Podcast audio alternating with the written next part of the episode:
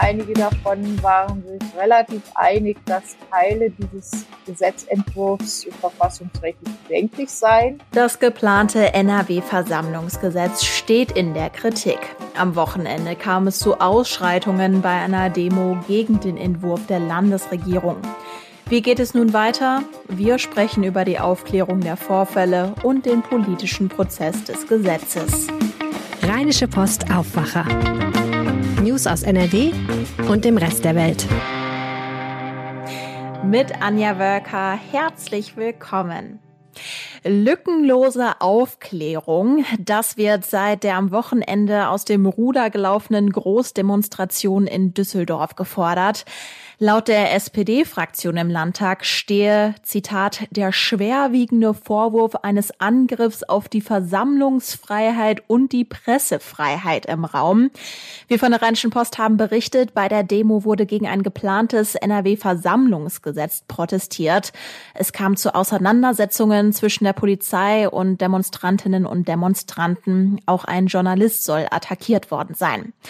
Was jetzt folgt, weiß meine Kollegin und Chefkorrespondentin für Landespolitik Kirsten Bialdiger. Hallo Kirsten. Hallo. Welche neuen Details sind denn jetzt im Nachgang seit dem Wochenende herausgekommen? Ja, man muss jetzt sagen, man muss noch vorsichtig sein. Also es gibt noch keine wirklichen Belege, aber die Organisatoren der Großdemonstration, das war ja so ein breites Bündnis von verschiedenen Initiativen, von Fußballfans über Gewerkschaften bis hin zu Parteien wie der Linken. Diese Organisatoren haben gestern noch einmal eine Pressekonferenz in Düsseldorf abgehalten und haben da über ihre Erkenntnisse berichtet. Also sie sagen, und das sind äh, durchaus schwere Vorwürfe, ja, dass ein als Sanitäter eingesetzter Demonstrationshelfer, der meldet sich auch selber zu Wort, Nico Bernecke, er sei durch Polizisten gehindert worden, Verletzte zu versorgen. Er sei auch darin gehindert worden, Wasser zu verabreichen. Es war ja wohl so, dass dort 300 Demonstranten eingekesselt wurden, weil man fürchtete, die Polizei fürchtete, von ihnen könne Gewalt ausgehen. Und das hat aber sich dann wohl über Stunden hingezogen. Und darunter waren auch minderjährige Teilnehmer. Und einige davon sollen auch kollabiert sein. Ja, das sind wirklich schwere Vorwürfe. NRW-Ministerpräsident Armin Laschet hat außerdem den verletzten Journalisten getroffen. Was weiß man denn dazu? Ja, auch das muss noch genau aufgeklärt werden. Er selber sagte ja schon, dass er ganz eindeutig als Journalist zu erkennen gewesen sei, dass er auch gesagt habe, er sei Journalist, woraufhin ihm entgegnet worden sei, das sei scheißegal. Aber er hat jetzt Besuch bekommen von dem Ministerpräsidenten persönlich, der als Kanzlerkandidat der CDU auch äh, natürlich im Moment ein großes Interesse daran hat, dass diese ganzen Dinge nicht ähm, nicht auf ihn zurückfallen und äh, dass er sich da absolut korrekt verhält. Und deswegen hat er sofort in Kontakt gesucht, sich nach dem Befinden des Journalisten erkundigt und dann auch nochmal unterstrichen, wie wichtig ihm die Pressefreiheit sei und weit von sich gewiesen, dass äh, die, die Einschränkung der Pressefreiheit da irgendwo eine Rolle gespielt haben könnte. Mhm. Innenminister Herbert Reul hatte sich ja auch schon direkt am Wochenende geäußert und gesagt, dass die Vorfälle sorgfältig aufgeklärt werden müssten. Und jetzt schlägt ihm ganz schön viel Kritik entgegen, oder?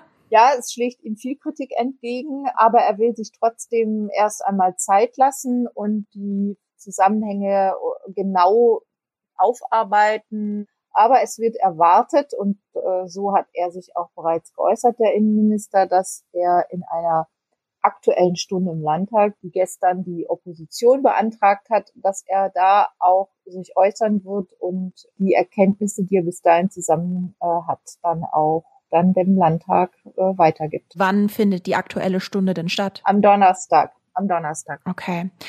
Wir müssen mhm. natürlich jetzt einmal über dieses Versammlungsgesetz sprechen, denn das ist ja der Ursprung des Protests. Was sind denn da die Kritikpunkte? Da gibt es mehrere Kritikpunkte. Dieses Gesetz war auch schon Gegenstand einer Anhörung im Landtag. Das ist ja immer so, wenn äh, neue Gesetze entworfen werden und erarbeitet werden, dann gibt es die Phase, in der dann die Sachverständigen auf diesem Gebiet eingeladen werden. Jede Fraktion darf Sachverständige einladen, die werden dann gehört. In dem Fall waren es natürlich auch sehr viele Juristen.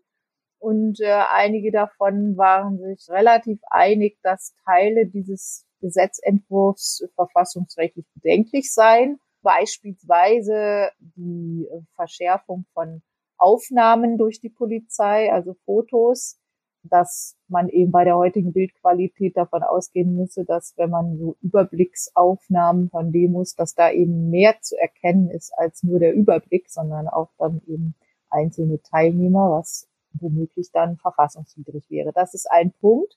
Das war aber gar nicht so sehr das, was die Teilnehmer dieser Demo so erzürnt hat. Die stoßen sich vor allem an dem sogenannten Militanzverbot. Das Militanzverbot besagt, dass uniformähnliche Kleidung von verschiedenen Demonstranten nicht mehr erlaubt sein soll. Darunter, weil das Ganze, das wurde auch in dieser Anhörung von den Juristen moniert, darunter könnten, weil es eben unbestimmt formuliert ist im Gesetzentwurf, auch sogar Fußballtrikots fallen. Also wer als Fanclub dann auftritt und sich versammelt, könnte dann Probleme mit dem neuen Versammlungsgesetz in Nordrhein-Westfalen kommen. Das ist die Befürchtung. Da gibt es eben auch andere, die das überhaupt nicht gut finden, beispielsweise Gewerkschaften, die auch gerne mal mit einheitlichen Mützen oder Fähnchen unterwegs sind. Und ähm, dann hat es noch die Formulierung gegeben in diesem Gesetzentwurf, die sehr viel Empörung ausgelöst hat. Da wurde nämlich diese Uniformierung, in Anführungszeichen, der Fußballfans oder der Umweltbewegung, die ja auch mal gelegentlich in weißen Overalls unterwegs ist, das wurde dann noch in Beziehung gesetzt zu den SA- und SS-Uniformen. Und da war dann doch für viele Organisationen, Gruppierungen die Grenze überschritten, dass sie gesagt haben, also das atmet ja wirklich dann der Geist, den Geist von Repression, wenn äh, jeder einheitliche Aufzug von Demonstranten gleich in die Nähe gerückt werden soll in Zukunft von SA oder SS-Uniform. Mhm. An welchem Punkt sind wir denn dann jetzt in diesem Gesetzgebungsprozess?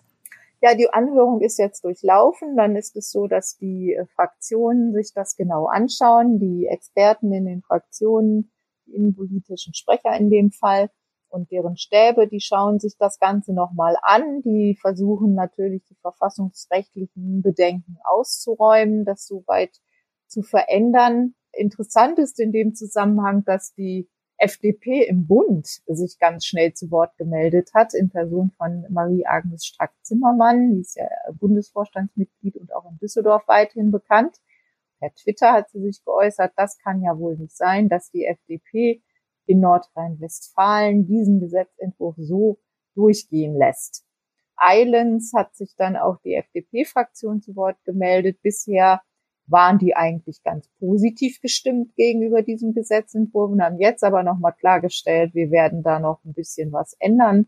Wir schauen uns das jetzt an als äh, liberale Partei, die ja die Rechte der Bürger ganz oben auf der politischen Agenda hat, ist es kein, kein gutes äh, Zeichen, wenn ein solches Gesetz, gegen das solche äh, heftigen Proteste jetzt entstanden sind und natürlich dann ohne Widerspruch der FDP womöglich durchgeht. Also da wird jetzt wahrscheinlich noch mehr Beratungsbedarf sein, als die CDU es sich bisher gedacht hat. Und der weitere Verlauf der Beratung wird dann zeigen, auch wie schnell das vorangeht. Und die SPD hat ja sogar gefordert, das Gesetz komplett zurückzunehmen. Kann das also sein, dass es tatsächlich gar nicht kommt? Das kann ich mir nicht vorstellen. Das ist eine wohlfeile Forderung jetzt der SPD, dass es ein Versammlungsgesetz geben muss. Darin sind sich eigentlich die Fraktionen weitgehend einig, weil im Moment noch das Versammlungsrecht aus dem Jahr 1953 in NRW gilt. Und äh, seit einer Föderalismusreform im Jahr 2006 können die Bundesländer eigene Versammlungsgesetze beschließen und einige sind auch schon, haben das auch schon längst gemacht und deswegen auch, weil es im Koalitionsvertrag von CDU und FDP steht, wird das äh, schon vorangetrieben werden und der Innenminister wird nicht, weil es jetzt einmal Proteste auf einer Demonstration gibt, dieses ganze Gesetz zurückziehen. Aber es wird wahrscheinlich mehr Änderungsbedarf geben, als das bisher vielleicht sich so abgezeichnet hat auch. Kirsten Bialdiger, ganz herzlichen Dank für die Infos. Ja. Die Suche nach einer neuen Wohnung, die ist nicht immer leicht. Im Gegenteil. Also ich persönlich habe in Essen auch noch während Corona eine Wohnung gesucht und im Endeffekt hing ich da eigentlich konstant am Rechner, um jedes neue Angebot auch sofort mitzubekommen. Inwiefern sind zu wenig Wohnungen in NRW grundsätzlich ein Problem? Das weiß mein Kollege und Leiter der Redaktion Landespolitik Maximilian Plöck. Hallo Max. Hallo, grüß dich. Wenn man sich die NRW-SPD anhört, dann klingt es tatsächlich danach, als hätten wir ein Problem, oder? Auf jeden Fall. Also die, es ist auch gut, finde ich, dass dieses Thema jetzt einfach auch noch mal gespielt wird und dass das offensichtlich ja auch den Weg in den Bundestagswahlkampf und auch in den Landtagswahlkampf finden wird. Es ist auf jeden Fall etwas, wo großer Handlungsbedarf herrscht. Warum? Was werden denn da für Zahlen in diesem Kontext genannt? Also es gibt verschiedene Zahlen, die da genannt werden. Ähm, die SPD sagt, wir brauchen beispielsweise 100.000 Wohnungen jährlich, die gebaut werden müssten. Also da fassen sie drunter nicht nur den Neubau von Wohnungen, sondern auch den Umbau. Es geht insbesondere um das, was wir den sogenannten mietpreisgebundenen Markt nennen. Also das war früher das, was man als sozialen Wohnungsbau bezeichnet hat. Diese mietpreisgebundenen Wohnungen, die werden einfach knapp. Das liegt daran, dass hier über Jahre die sogenannte Mietpreisbindung ausgelaufen ist. Also wie muss ich mir das vorstellen? Wenn ich ein Investor bin und ich setze irgendwo ein Mehrfamilienhaus hin, dann habe ich quasi günstige Kreditkonditionen bekommen. Dafür habe ich mich im Gegenzug aber verpflichtet, dass ich ein bestimmtes Mietniveau nicht übersteige. Also das heißt, dass ich halt eben auch für die unteren Segmente Mietwohnungen anbieten kann. Und das war aber nur für einen gewissen Zeitraum gedeckelt. Und mittlerweile ist es so, dass viele von diesen äh, mietpreisgebundenen Wohnungen eben aus der Mietpreisbindung rausfallen und dann können die halt eben auch für mehr Geld angeboten werden und dann wird es halt eben für diejenigen, die sich keine teure Wohnung leisten können, irgendwann schwierig, ein, eine ordentliche Wohnung zu finden. Man muss ja sagen, Wohnungsmangel ist auf jeden Fall kein neues Thema. Das beschäftigt uns ja schon seit Jahren. Was gibt es denn dann jetzt für einen neuen Lösungsvorschlag, wenn man diese Probleme in Anführungszeichen im Hinterkopf hat? Also die SPD hat da jetzt einen Aufschlag gemacht, mit dem sie ins nächste Plenum rein will. Und sie sagen unter anderem, dass sie wollen, dass eine landeseigene Gesellschaft gegründet wird, also eine, eine Wohnungsbaugesellschaft des Landes, die dann überall dort eben zum Einsatz kommt, wo die Kommunen, also oft sind es Kommunen, die solche Wohnungsbaugesellschaften haben, aber überall dort in, in kleineren Orten, wo es die eben nicht gibt, da soll dann eben diese landeseigene Gesellschaft dann eben dafür sorgen, dass ausreichend äh, sozialer Wohnungsbau beziehungsweise mietpreisgebundene Wohnungen dann auch entstehen. Wie realistisch ist es denn, dass so eine Wohnungsbaugesellschaft kommt? Also die, die Landesregierung, mit der ich da gestern äh, in Verbindung stand, die hat da schon ganz klar abgewogen. Und die haben gesagt, das machen sie nicht. Da haben sie aber auch mehrere Gründe für genannt, die ich ähm, eigentlich auch ganz schlüssig fand. Also das eine, was sie sagen, ist, wir haben gar nicht die Fachkräfte, die wir bräuchten, um eben jetzt diese Pläne, diese Entwicklungen da an den Start zu bringen. Das würde wahnsinnig lange dauern, ehe sie das Ganze aufbauen würden. Also insofern, das spricht so ein bisschen auch aus, dass sie offensichtlich auch selbst erkannt haben, dass es ein drängendes Problem ist und dass das schnell angegangen werden muss, weil ansonsten würde ich nicht auf diesen Zeitfaktor äh, abstellen, wenn ich eben sage, ich brauche eben diese landeseigene Gesellschaft nicht. Ich bin vor allem auf diese Diskussion gespannt, die es dann ja jetzt im Landtag geben wird. Das ist ein Leitantrag jetzt von der SPD und dazu werden sich jetzt die verschiedenen Parteien verhalten müssen und dann wird man sehen, wie da so die Gemengelage ist und wo da dann die, ähm, die verschiedenen Linien verlaufen. Maximilian Plück, ganz herzlichen Dank für die Infos zu den Wohnungen. Dankeschön. Und das sind die weiteren Meldungen aus der Landeshauptstadt von den Kollegen von Antenne Düsseldorf. Hallo. Hallo aus der Antenne Düsseldorf Redaktion hier in den Shadow Arkaden. Ich bin Philipp Klees und das sind unsere Themen an diesem Dienstag. Düsseldorf bekommt einen neuen Platz in der Altstadt. Am Abend wurde im Rathaus die Erweiterung des Heinrich-Heine-Platzes auf den Weg gebracht. Viel debattiert wurde über die künftige Verkehrsführung, denn Autofahrer werden dort in Zukunft neue Wege fahren. Der neue Heine-Platz soll in Zukunft auch noch die längst schon ungenutzten Straßenbahnhaltestellen der Heinrich-Heine-Allee umfassen. Autos würden den Platz durchschneiden und werden deshalb dort verbannt. Wer in Richtung Süden fährt, der nutzt in Zukunft die Heinrich-Heine-Allee und die Breite Straße und wird dann später auf die Kasernenstraße geführt. Die Pläne sind allerdings noch noch im Anfangsstadium. Eine Idee wurde aber bereits gestrichen, der Taxistand an der Heine Allee bleibt. Im Herbst soll das Gesamtkonzept stehen, dann wissen wir auch, was mit dem Musikpavillon auf dem Heineplatz passiert. Hier in Düsseldorf sind innerhalb eines Tages sechs neue Corona-Infektionen gemeldet worden. Damit bleibt das Infektionsgeschehen weiter unverdächtig, auch wenn der Sieben-Tage-Wert hier in unserer Stadt, anders als in NRW und Deutschland, wieder leicht nach oben geht. Das RKI meldet für Düsseldorf eine Sieben-Tage-Inzidenz von 6,1. Gestern lag dieser Wert noch bei 5,5.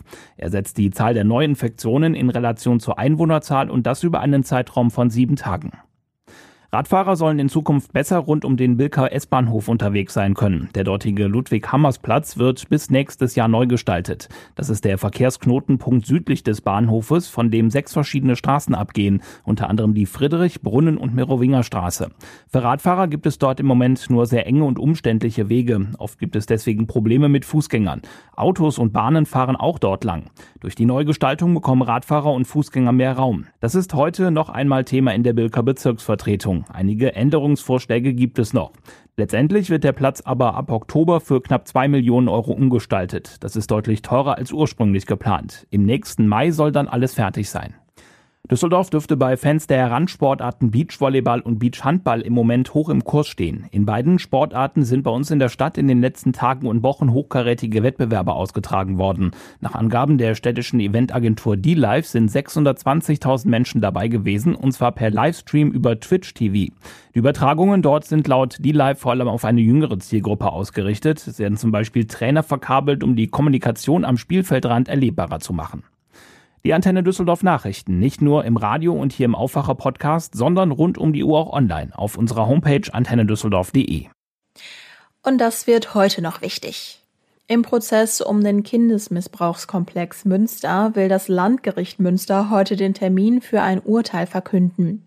Nach dem Abschluss der Plädoyers haben die Angeklagten heute das Recht auf ein letztes Wort.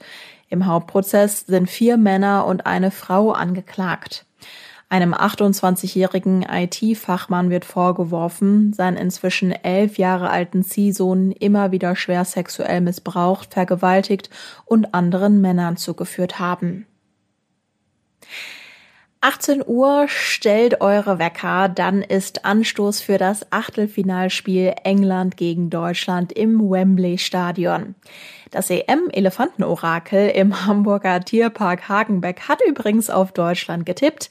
Die Elefantendame Yashoda hat nämlich eine Deutschlandflagge und keine Englandflagge aus einem Korb gezogen. Um 21 Uhr spielt dann außerdem Schweden gegen die Ukraine. Das Wetter, der Tag heute ist richtig nass. Neben den vielen Wolken gibt es teils kräftige Schauer und Gewitter. Der deutsche Wetterdienst warnt außerdem vor Unwettergefahr durch heftigen Starkregen. Es bleibt aber warm bei bis zu 26 Grad. Auch der Mittwoch zeigt sich wolkig oder stark bewölkt. Es gibt teils schauerartigen Regen, teils nur einzelne Schauer. Im Tagesverlauf sind dann auch wieder Gewitter drin. Es ist ein kleinen Ticken kühler bei Temperaturen zwischen 19 und 24 Grad. Und das war der heutige Aufwacher. Vergesst heute eure Regenjacken nicht, dann seid ihr bestens ausgerüstet für den Tag. Habt einen schönen Dienstag. Ich bin Anja Welka. Bis morgen. Mehr Nachrichten aus NRW gibt's jederzeit auf RP Online. rp-online.de